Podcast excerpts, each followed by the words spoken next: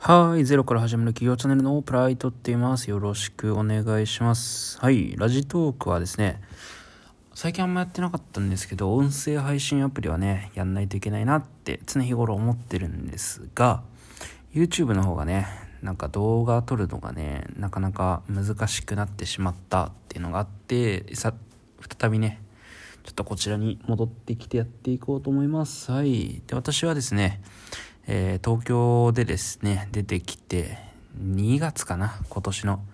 2月に出てきて、ゼロから始まる企業チャンネルっていうのをね、6月の30日に立ち上げてですね、今12月に入りまして、まあ、今日が18日の朝1時54分になるんですけど、うん、でそこまでねいろいろ紆余曲折ありましたとでなんか最初の方にね7月とか8月ぐらいかなもしかしたらラジトークに最初の方のねラジオが残ってると思うんですけどそこからねもうだいぶ経ちましたね。うん。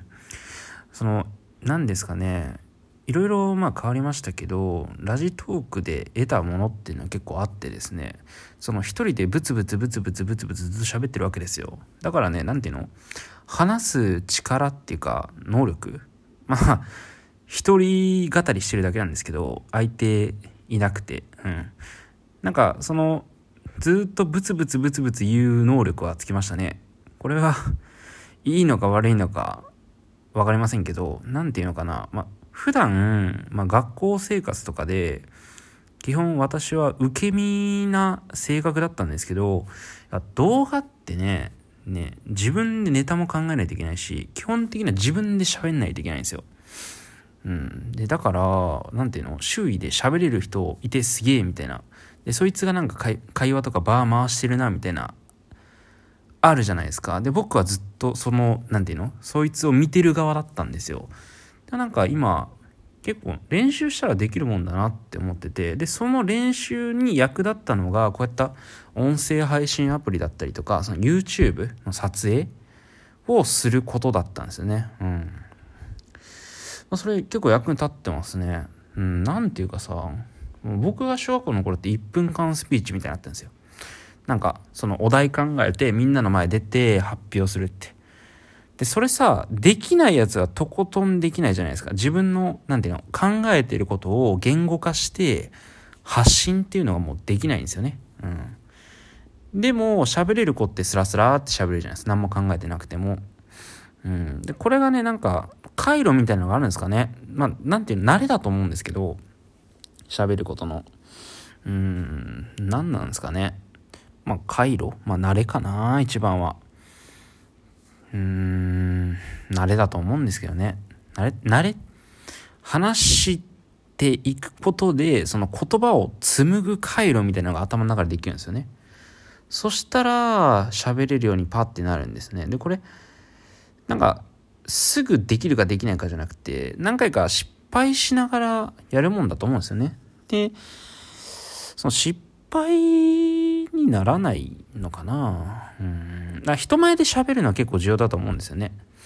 なんで一人でなんかね壁に向かって喋るのもね昔はやったみたいなんですけど企業の研修とかで「社君何々何々です」みたいな。っていうより今やっぱ SNS とかなんか外にす気軽に発信できるような時代ですから、まあ、Twitter なんかでもね自分の言葉とか発信できるツールありますけどまあ今だったら音声配信アプリとかを立ち上げてバーってやるのがいいんじゃないかなっていうのがおすすめです。で、この勉強はですね、まあこれ勉強方法なんですけど、なんていうの？まあ今スピーチとかその言葉についてちょっと喋ったと思うんですけど、これはね、なんか自分の頭の中に情報をインプットするときにすげえ有効な方法であって、なんですかね、一回、教科書とか読むじゃないですか。例えば、そのね、自分の覚えたい本とか、まあ、知識本、ビジネス本とか読むじゃないですか。で、それは情報として今受け取ってるだけなんですよ。で、それを頭の中に入れて引き出して使えるようになるためには、自分の言葉で一回紡がないといけないですよね。難しいですけど。見て学んだ知識っていうのは、一回引き出してみないと、自分の情報として使えないんですよね、次回。昔何々したなってのは思い出せるんですけど、自分の頭の中で使える情報にならないんですよ。うんと、まあ難しいんですけど、公式覚えたところで、数学で言うと。で、公式覚えたところで、でその公式使えるかはまた別みたいな話と近いんですけど、で、公式を覚えて実際に使ってみた使い方分かって、あ、別のでも応用聞くみたいなね。うん。まあ感じなんですよね。うん。ちょっと何言ってるか分かんないかもしれないんですけど、伝わってほしいですね。はい。そう、だから、そう、何を言いたいかっていうと、音声配信アプリを使ってアウトプットの練習をするのがすごく効率がいい学習方法だよっていうのを言いたいんですよね。例えば、英語の勉強で、これこれ今日はこういう文法を学びましたっていうのを誰かに伝えるようにして喋るっていうのが、一番、なんていうんですかね、自分の頭の中に入る勉強方法なんじゃないかなっていうふうに、まあ、思いましたと。